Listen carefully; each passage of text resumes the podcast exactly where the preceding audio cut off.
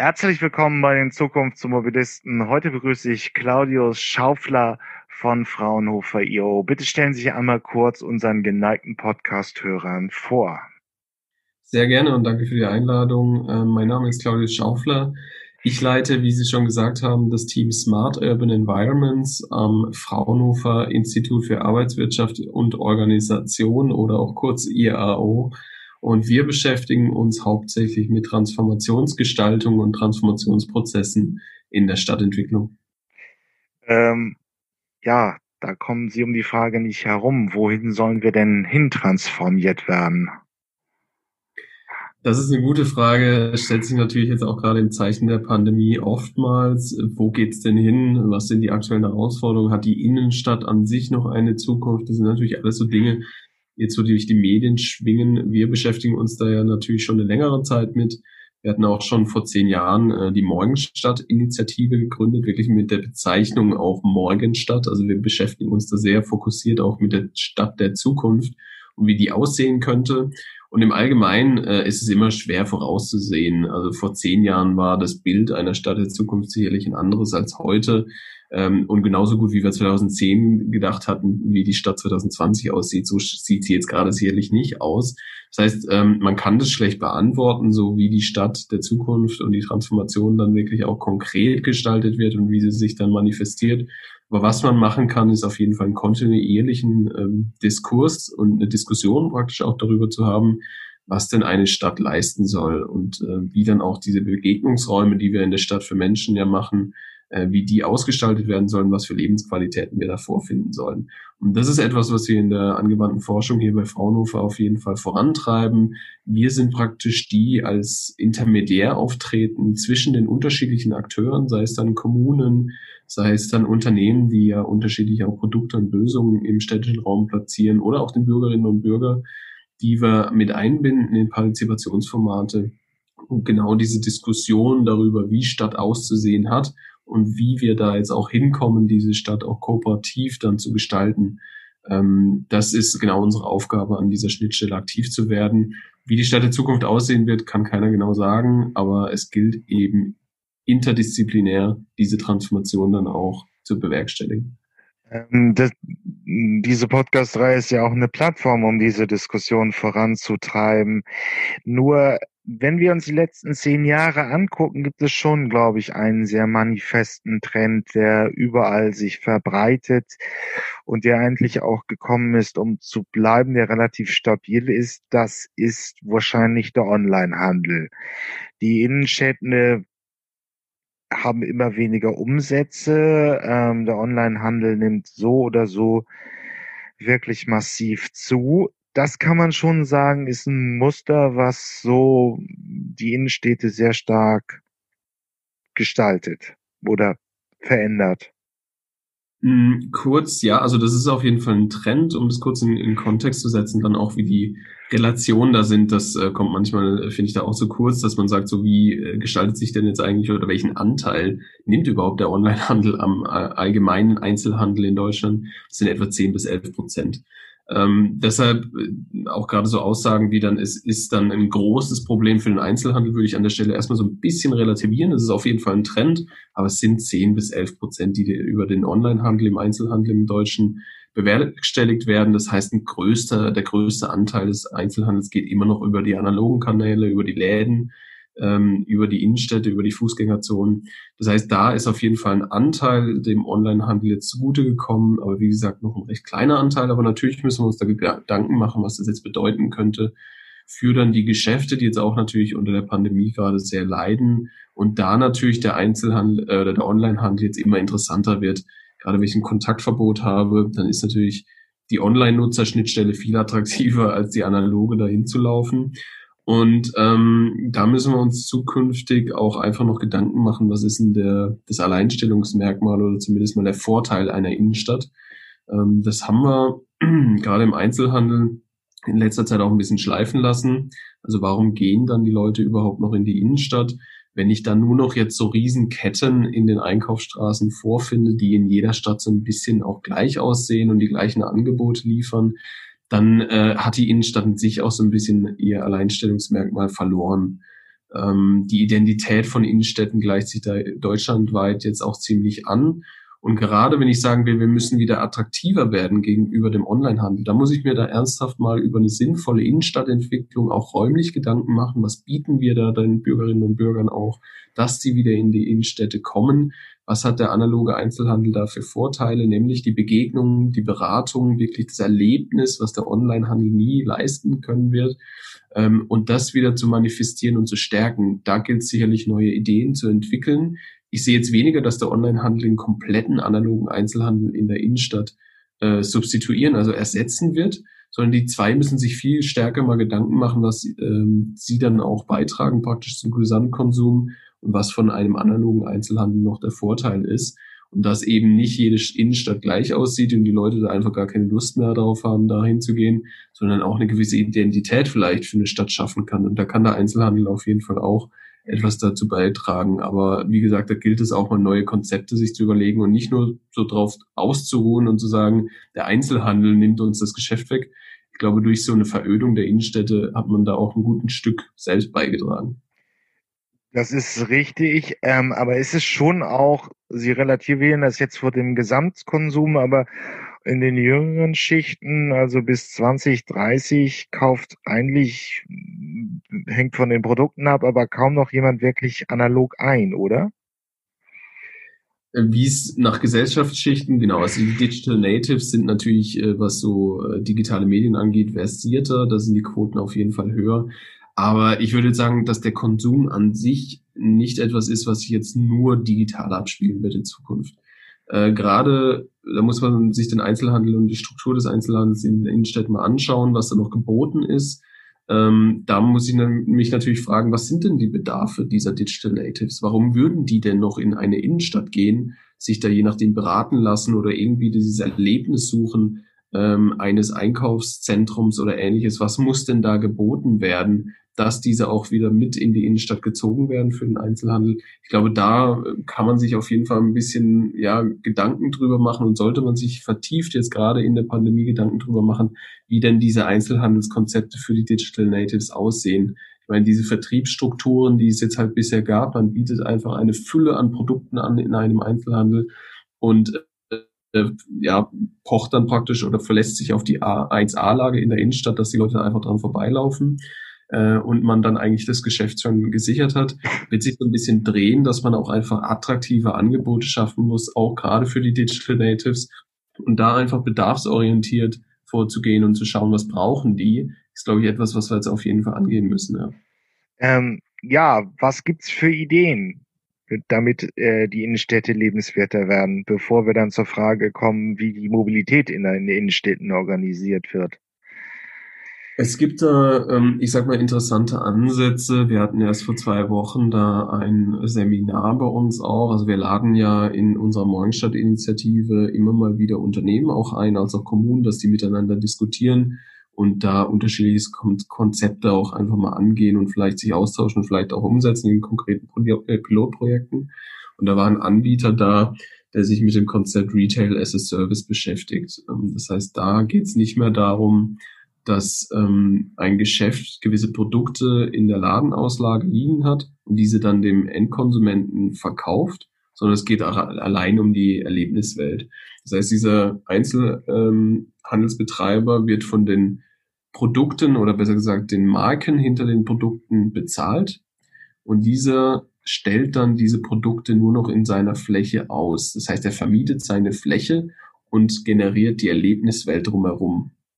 Das ist natürlich ein ganz anderes Konzept, äh, das nicht mehr so auf den Verkauf von Produkten ausgelegt ist, sondern die Bereitstellung von exklusiven Flächen in der Innenstadt, in die sich dann gewisse Marken und äh, ja, produzierende Gewerbe einkaufen. Finde ich mal ganz interessant, weil es natürlich die, die Wertschöpfung auch ganz anders sieht. Es geht nicht um den Vertrieb, sondern um die Generierung einer Erlebniswelt, die etwas wert sein muss, und in die sich diese Hersteller dann einkaufen. Finde ich mal ganz interessant, weil es, glaube ich, auch ganz gut sich mit dem Digitalen verknüpfen lässt, dass man sagt, okay, digital kann ich mir so Produkte anschauen, aber jetzt mal so wirklich exklusive Produkte, die vielleicht auch ein bisschen teurer sind oder ich die erstmal anprobieren möchte oder einfach mal so kurz anschauen, in der Hand halten und so weiter.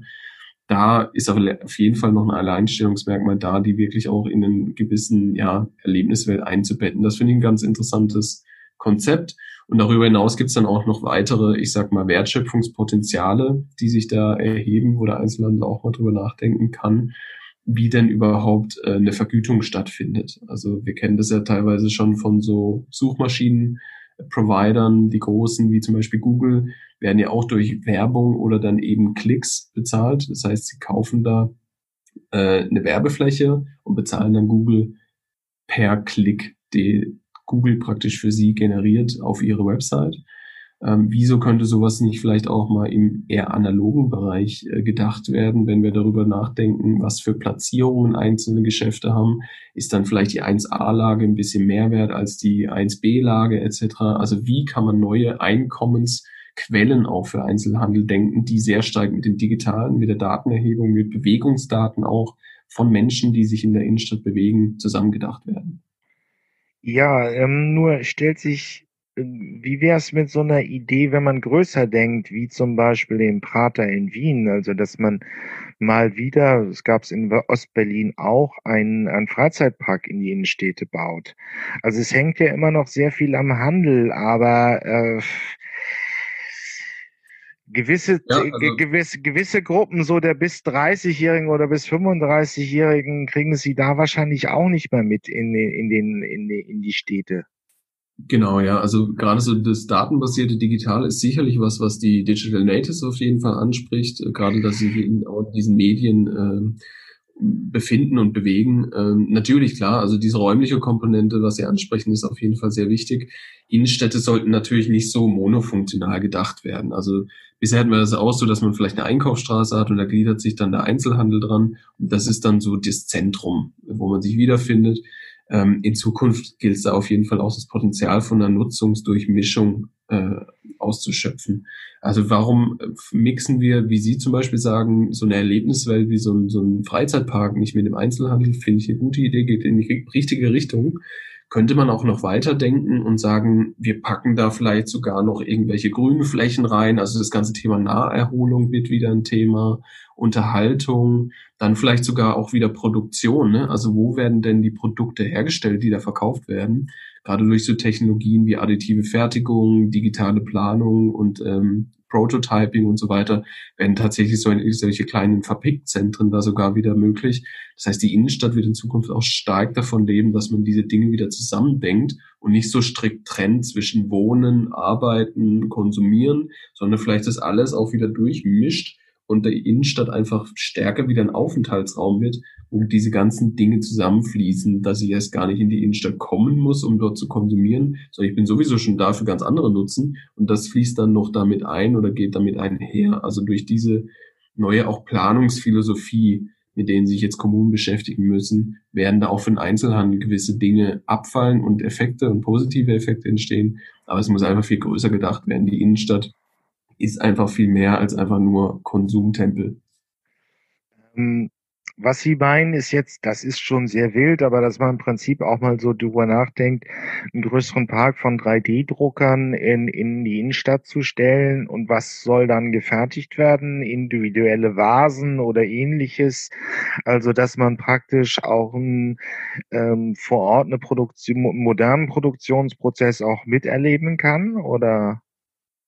Genau, ja. Also es gibt ja solche, also additive Fertigung auf dem Entwicklungsstand, wie wir gerade haben, ist das sowas, was sehr stark im, im Prototyping auch verwendet wird. Das Unternehmen da halt gerade so in der Kleinstfertigung, in der Einzelfertigung von Kleinstprodukten, die halt ein- oder zweimal hergestellt werden, für einen Prototyp äh, da gefertigt werden. In der Zukunft lässt sich das auch sicherlich höher skalieren, dass wir da eben auch mehr Produkte ähm, herstellen können mit einem gewissen Skalierungseffekt, dass es auch günstiger wird natürlich für den Endkonsumenten, dass dann wirklich Produkte, die vor Ort auch produziert werden, vor Ort konsumiert werden. Ähm, man kann das auch weiterdenken, also gerade so in die Textilindustrie tut sich da auch gerade viel. Ähm, man hat ja immer solche kleinen ja, Plastikfigürchen äh, oder so im Kopf, ähm, die Entwicklung der additiven Fertigung geht jetzt auch schon ins Metall mit rein, also dass sie da Metallkomponenten fertigen können und so weiter. Aber ich meine nicht nur die Produktion von Material, sondern zum Beispiel auch Lebensmittel. Ne? Also da kommt da ganzes Thema Urban Farming auch mit rein, wieso konsumieren wir denn Dinge, die wir irgendwo auf einem Acker herstellen lassen, die dann Kilometer oder tausend Kilometer weit ähm, transportiert werden über den Luft oder eben die Straße, äh, Straßenweg in die Stadt hinein. Wir könnten auch sowas wie Lebensmittelproduktion wieder in die Städte reinholen und so eine gewisse Autarkie, eine Selbstversorgung da vornehmen. Das sind alles so Dinge, die auf jeden Fall auch wieder in der Innenstadt stattfinden können, dass Konsum und Produktion wieder enger zusammengedacht werden. Aber im Prinzip, ähm, ja, aber ähm, oh, ähm, da stellt sich dann ja nur die Frage, dann müssten aber müsste die Mobilität doch bedeutend teurer werden, weil es gegenwärtig noch sehr viel günstiger ist, Süßkartoffeln aus Chile herbeizukarren über den halben Planeten, um Lebensmittel zu verkaufen. Dazu müsste Mobilität wirklich sehr viel teurer werden. Die Mobilität an sich ähm, nicht unbedingt. Die Frage ist, was, was ist denn so günstig gerade an ähm, der Mobilität oder zumindest mal an den Dingen, die bei der Mobilität vergessen werden? Und das ist ja eher so zum Beispiel, wenn man ans Flugzeug denkt, ähm, das CO2, das produziert wird während einem Flug, das wird ja nicht bepreist.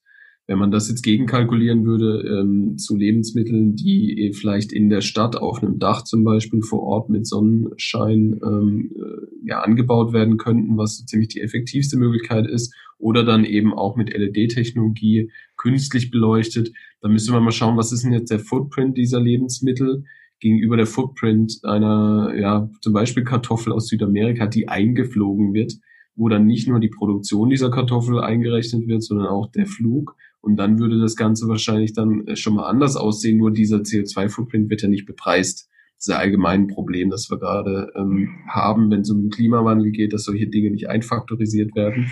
Da müssen wir natürlich schauen, ich glaube, es ist weniger die Mobilität, sondern eher der Footprint von, von Produkten als auch Lebensmitteln in der globalen Wertschöpfungskette, die einfach ein bisschen deplatziert oder noch nicht äh, ja solche Dinge, Externalitäten einkalkulieren da würden wir sonst eigentlich, schätze ich, schon gute positive Effekte haben, genau so eine lokale Produktion wieder zu fördern. Ähm, naja, das Thema CO2-Preis kommt ja nun langsam aber sicher. Der Green Deal ist beschlossen und all das. Ähm, wie wird sich dann aber die Mobilität im Prinzip in den Innenstädten entwickeln? Die Frage kann ich hier nicht unbedingt unter den Tisch fallen lassen. Natürlich sind Zukunftsprojektionen Projektion und sie müssen nicht eintreten, aber welche Trends sehen wir momentan in der Mobilität?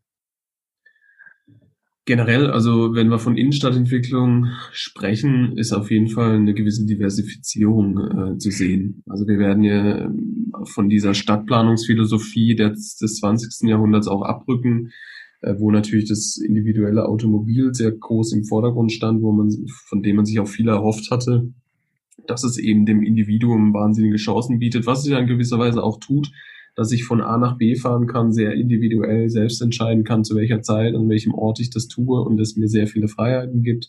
Aber man dann gemerkt hat auch, dass es gewisserweise negative Effekte hat auf die Stadtstruktur und dann eben auch wieder auf das Leben aller, die da wohnen. Äh, wir haben jetzt äh, Städte zum Beispiel auch generiert, die sehr autoabhängig sind. Ähm, dort sich dann eben zum Beispiel in Deutschland Bundesstraßen, Landesstraßen durch die Stadtkerne ziehen und da auch die äh, einzelnen Stadtviertel trennen und äh, sehr viel Luftverschmutzung dann auch mit in die Stadt reinbringen etc. Das heißt, diese Planungsphilosophie dankt gerade ab. Ähm, wir entwickeln da auch unterschiedlichste Konzepte, dass diese Diversifizierung sich dann auch in Richtung eines intermodalen Systems eher entwickelt. Das heißt, sie fahren nicht mehr nur von dem Auto, äh, mit dem Auto von A nach B und haben dann praktisch eine monomodale ähm, also eine äh, ja, Reise mit einem Verkehrsmodi äh, Modus hinterher, ähm, Entschuldigung, äh, zurückgelegt, sondern sie nutzen unterschiedlichste Transportmodi, wie zum Beispiel hm, ein autonomes Shuttle zur S-Bahn-Station. Von dieser S-Bahn-Station fahren sie dann mit der S-Bahn in die Stadt rein und von der dort ähm, äh, ja S-Bahn-Station oder was ein Mobilitätshub sein könnte in Zukunft, fahren sie dann mit einem E-Scooter, mit dem Fahrrad oder ähnliches zu ihrer Zieldestination. Das heißt, es wird viel diversifizierter und wie dann auch aktuelle Studien darauf hinweisen, werden wir da enorme Flächeneinsparungen dadurch generieren. Da zum Beispiel autonome Fahrzeuge ja ständig in Bewegung sind und diese E-Scooter und Fahrräder viel weniger Flächen auch einnehmen, werden wir zum Beispiel sowas wie Parkplätze und Straßen reduzieren können und gewinnen dadurch Flächen für andere Nutzungen. Ich sagte es ja vorher, wie zum Beispiel so eine Flächendurchmischung oder Nutzungsdurchmischung in Form von Urban Farming etc. Das heißt, die Mobilität an sich wird sich wandeln, wird sich diversifizieren und wird dadurch Flächen generieren, die für anderes genutzt werden können. Wir haben im Prinzip ja, also 2019 war in Berlin, war es in Hamburg möglich, äh, mit neun Anbietern sechs unterschiedliche Fahrzeugkonzepte zu nutzen. Da hätten wir dann eben die klassischen ÖPNV, das klassische Taxi, aber eben auch diese modernen Sammeltaxis, Moja, aber auch andere, die in dieses Feld sich breit machen, ähm, bis hin zu ähm, Share Roller, Share Fahrrad und dann äh, Carsharing. Ähm, ja, das sind jetzt in den ersten Großstädten, in den ersten Millionenstädten in Deutschland die, diese, diese Konzepte von Multimodalität schon greifbar für den, für den normalen Konsumenten von Mobilität. Wie geht's jetzt weiter? Sehen wir irgendwo das Spotify der Mobilität oder das Amazon. Das heißt, wir haben eine große digitale Plattform, ähm, auf der im Prinzip sich alles bündelt ähm, und ich praktisch nur sage, ich möchte von da nach da mit dem Fahrrad und von da nach da mit der mit der U-Bahn und dann geht's weiter, wo man das Prinzip in einer Plattform alles hat das ist auf jeden Fall ein wichtiger Baustein eines intermodalen Systems. Also es gibt so zwei Knackpunkte, wenn man in die Richtung läuft.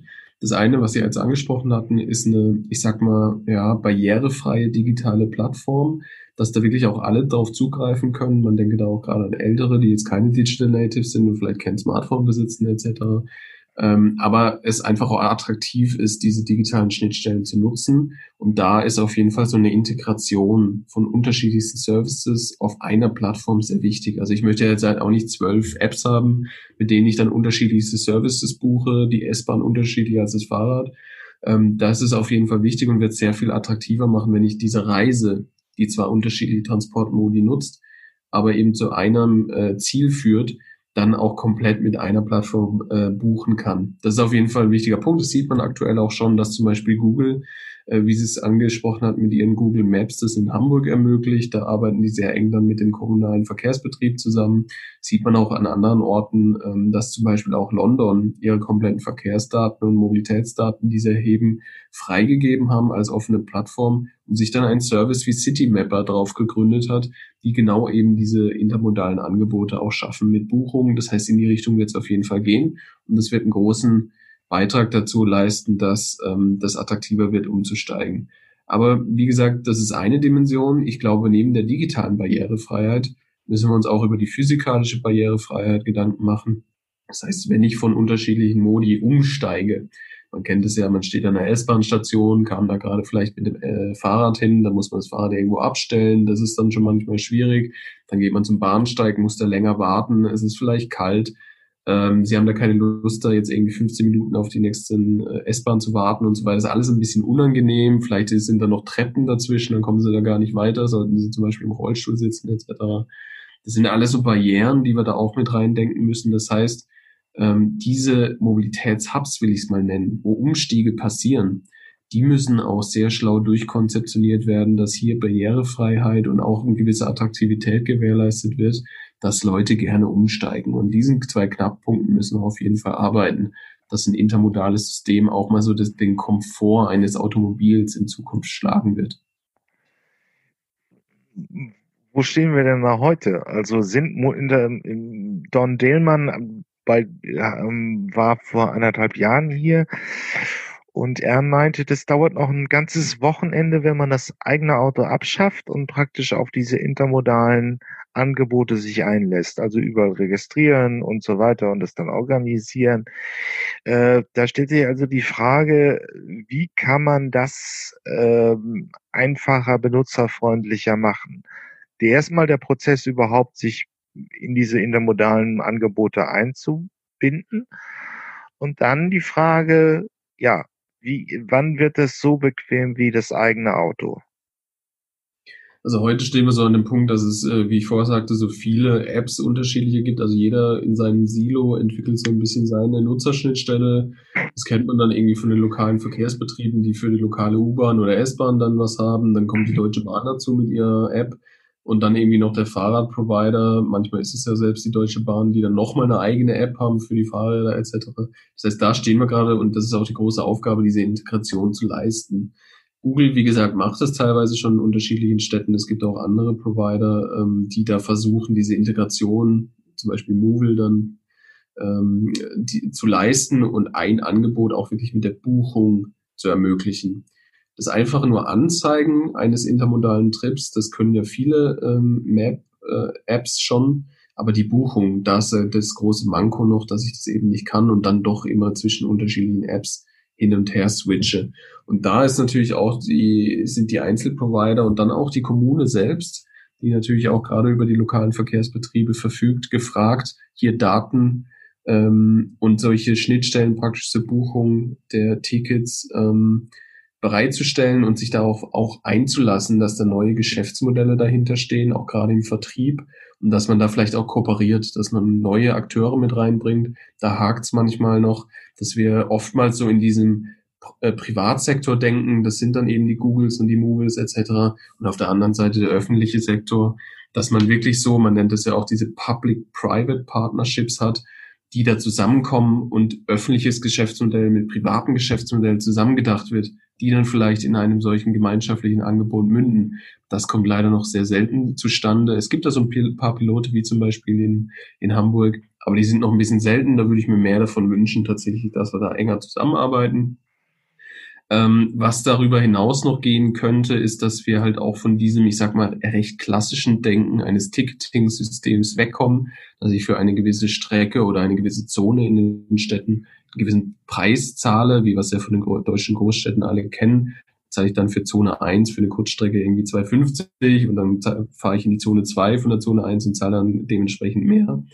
Ähm, das ist ja so das klassische Modell und ich glaube, im Digitalen gibt es auf jeden Fall Möglichkeiten, das auch weiterzudenken. Es gibt auch erste Ansätze, dass ich mir überhaupt kein Ticket mehr kaufe, sondern einfach nur eingebe, wann ich losziehe, praktisch meine Reise beginne. Dann trackt das Smartphone meine Bewegung, ähm, trackt, wo ich praktisch unterwegs bin und wenn ich ankomme, klicke ich nur noch drauf, so ich bin angekommen und das Handy erkennt dann auf Basis der Bewegungsdaten konkret, was für Modi ich mich ähm, äh, genutzt habe.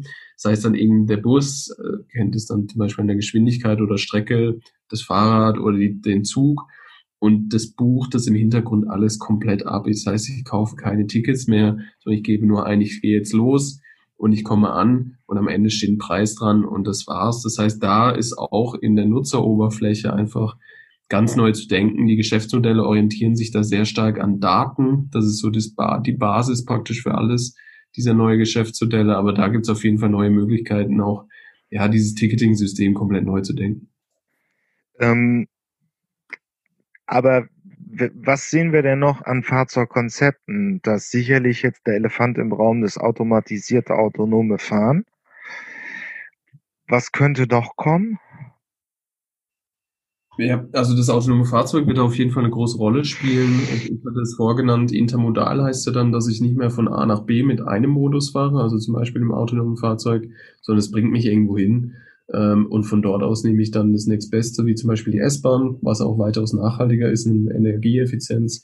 Und äh, so habe ich dann diese Kette. Und das autonome Fahrzeug kann halt genau diesen Zulieferdienst, sage ich mal, was heute auch sehr stark Busse zum Beispiel oder Taxen ähm, da äh, ermöglichen, ähm, einnehmen und dann auch gerade solchen Leuten, die heute nicht so mobil sind, ähm, das ermöglichen, dass sie zum Beispiel zu Hause abgeholt werden, wo zum Beispiel jetzt die S-Bahn-Station sehr weit weg ist und dann dorthin bringen und dieses intermodale System vom autonomen Fahrzeug so sehr profitieren könnte tatsächlich.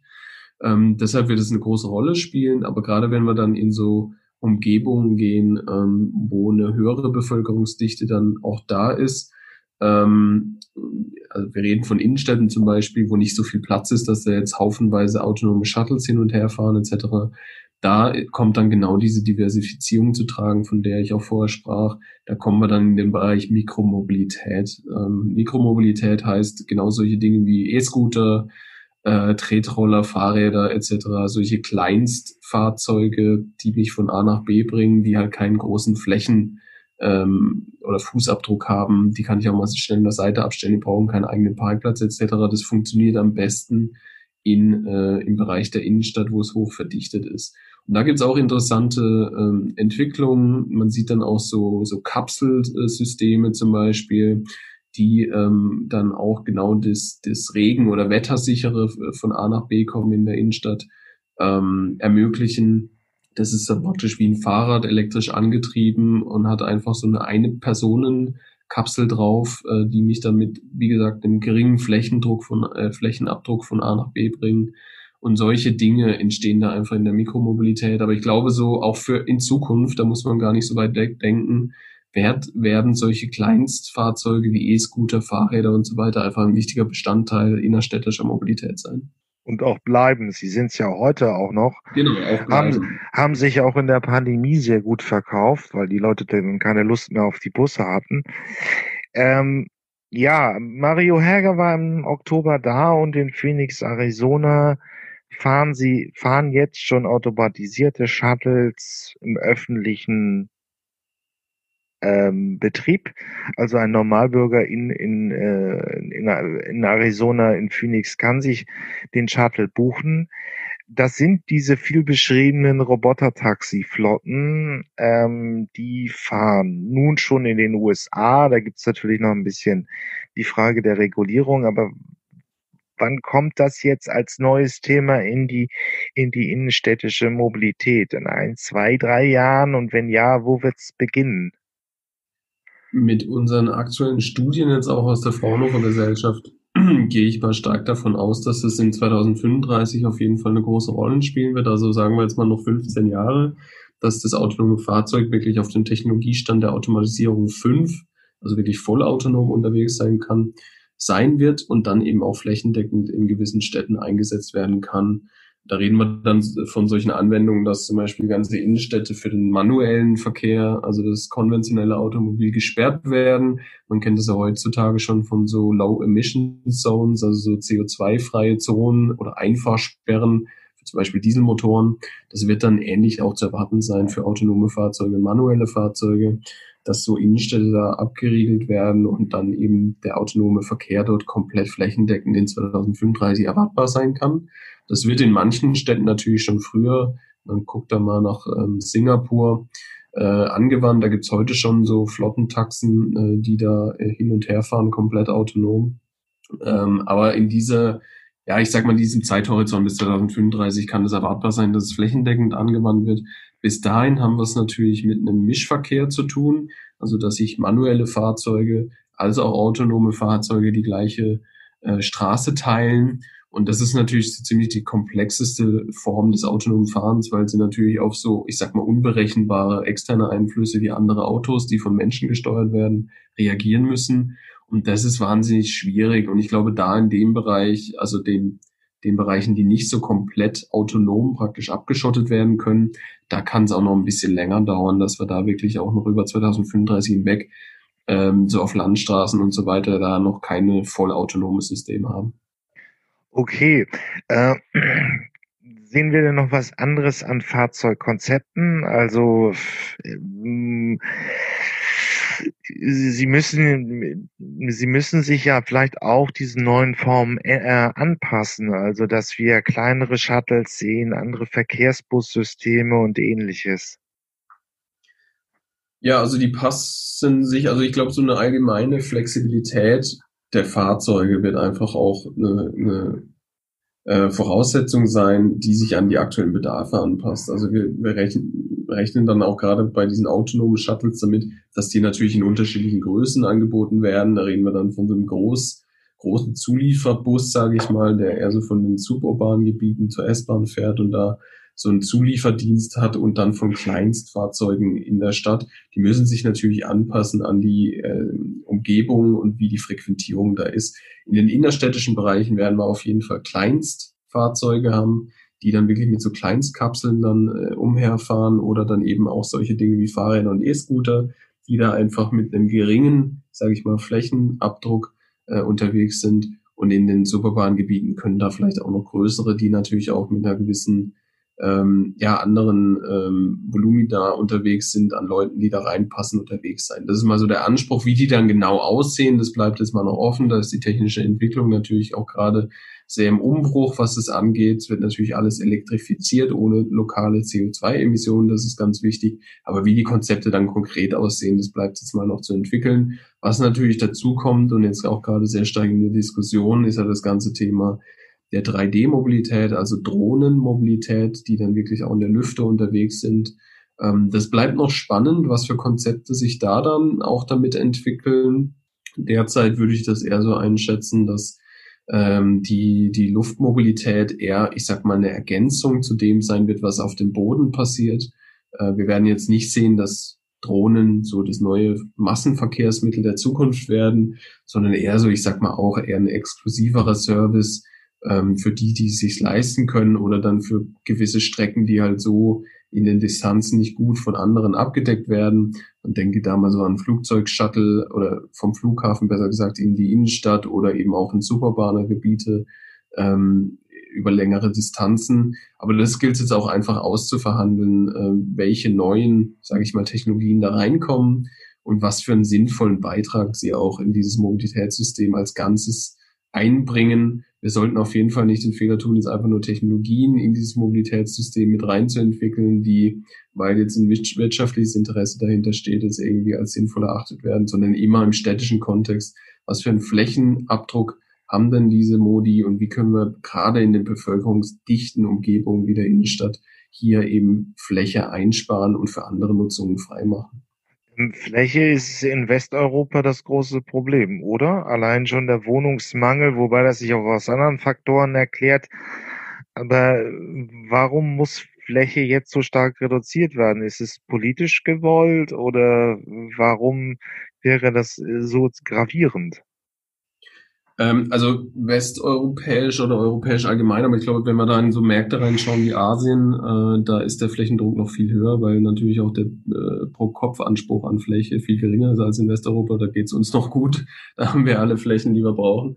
Allerdings ist natürlich äh, das, das große Thema des Klimawandels da auch hervorzuheben und gleichzeitig dieser Trend der Urbanisierung. Das heißt, immer mehr Leute wollen in der Stadt wohnen und diese Services, die es da gibt, die Dienstleistungen wahrnehmen. Allerdings gibt es da eben einen gewissen Wohnungsdruck. Die Wohnungen werden auch immer teurer. Wir haben nicht genug Wohnungen dann in den urbanen Gebieten zur Verfügung. Und dann stellt sich meistens so etwas ein, dass an den Rändern der Stadt da auch sehr stark ähm, ausgebaut wird, äh, dass solche suburbanen Gebiete gebaut werden, die jetzt nicht so eine große Bevölkerungsdichte beherbergen, ähm, wie in der Innenstadt, sondern eher auf die Fläche gehen. Und da wird natürlich auch viel Fläche versiegelt. Also sie nehmen der Natur diese Fläche, äh, verdichten die und versiegeln die mit Gebäuden, mit Straßen und so weiter. Dann haben sie da auch so Folgeeffekte wie zum Beispiel, dass der Wasser nicht mehr versickern kann, dass sie der Landwirtschaft Fläche wegnehmen, dass sie da allgemein viele negative Folgeeffekte damit auslösen, wie zum Beispiel auch Pendlerverkehr von den Superbahngebieten in die urbanen Gebiete. Und das wollen wir eigentlich alles nicht und das ist auch nicht mehr vereinbar mit äh, solchen Klimazielen, die wir derzeit verfolgen. Und deshalb ist schon ein großes Interesse da, international auch eben auch im asiatischen Markt, ähm, ich sag mal, nachzuverdichten, wo noch Potenzial besteht in den Innenstädten und eben die Flächen, die jetzt vielleicht ein bisschen ineffizient verteilt sind, wie zum Beispiel unsere Straßenflächen und Parkflächen. Also wenn Sie mal durch die Städte durchlaufen, da stehen massenweise Autos an den Rändern, 23 bis teilweise 24 Stunden, weil sie gar nicht mehr gebraucht werden, äh, stehen da Autos an den Straßenrändern. Diese Fläche ist einfach viel zu wertvoll eigentlich in diesem Trend der stetigen Verdichtung, dass wir da einfach noch Autos drauf abstellen sollten. Wir brauchen da ganz andere Nutzung und deshalb sollten eben solche derzeit ineffizient verteilte Fläche wie Straßen und Parkplätze sollten einem neuen Mobilitätssystem zugeführt werden, das genau diese Flächen öffnet für neue Nutzung, denn die werden wir dringend gebrauchen, ähm, nicht nur für soziale Nutzung, für Produktion oder ähnliches, sondern wir haben da noch so ein anderes Problem, das nennt sich Klimawandel. Wenn wir mal schauen, dass wir jetzt schon Probleme haben mit zum Beispiel Hitzeinseln, das heißt die Hitze, äh, die, die In, äh, Innenstädte heizen sich im Sommer zum Beispiel, weil wir so viel Straßenflächen haben, immer mehr auf. Äh, oder sie haben ein Extremwetterereignis und diese Straßen können das Wetter gar nicht, äh, das Wasser gar nicht aufnehmen und es führt plötzlich zu Überschwemmungen etc. Auch vor diesem Hintergrund müssen wir uns ernsthafte Gedanken machen, wie denn diese Flächen in Städten genutzt werden. Ähm, zum Abschluss des Gesprächs, welcher Aufgabenkatalog hat jetzt eigentlich die Regierung oder die Politik insgesamt, äh, um Mobilität zu ermöglichen? Diese, das, was wir jetzt in den letzten 43 Minuten besprochen haben, über äh, diese Zukunftsvorstellung der Mobilität. Was müsste jetzt vom Gesetzgeber kommen? Ich frage auch vom Hintergrund der Wahl in 2021, denn es spielt ja schon eine Frage, wer jetzt ähm, dann an die Macht kommt und was dann politisch entschieden wird in Sachen Zukunftsmobilität. Mhm. Also allgemein ist es sicherlich auch eine ja, Kulturfrage in Deutschland. Also wir reden immer viel über, über Technologien. Ich glaube, wir haben nicht das Problem, neue Technologien oder innovative Technologien zu entwickeln, sondern eher ein Kulturproblem, das noch sehr stark sich an diesem Automobil orientiert und ähm, man da auch sehr stark erkennen kann, dass man immer versucht, dieses Automobil noch irgendwie aufrechtzuerhalten, das jetzt zu elektrifizieren und dann eine Infrastruktur für dieses elektrifizierte Automobil herzustellen und bereitzustellen etc. Ich glaube, generell sollte da auch mal ein ernsthafter Diskurs stattfinden, wie denn Mobilität in Zukunft aussehen könnte in den Innenstädten und dann eben nicht nur ein, ja, ähm, ich sag mal, Strategiedialog für die Automobilwirtschaft dann zu bereitzustellen und da die Diskussion für das Automobil äh, aufrechtzuerhalten, sondern allgemein Offenheit auch zu zeigen gegenüber anderen Möglichkeiten und allgemein auch dieses ähm, Thema der lebenswerten Innenstädte mit auf die Agenda zu bringen, was teilweise jetzt schon passiert. Wir sehen das von zum Beispiel Herrn Altmaier,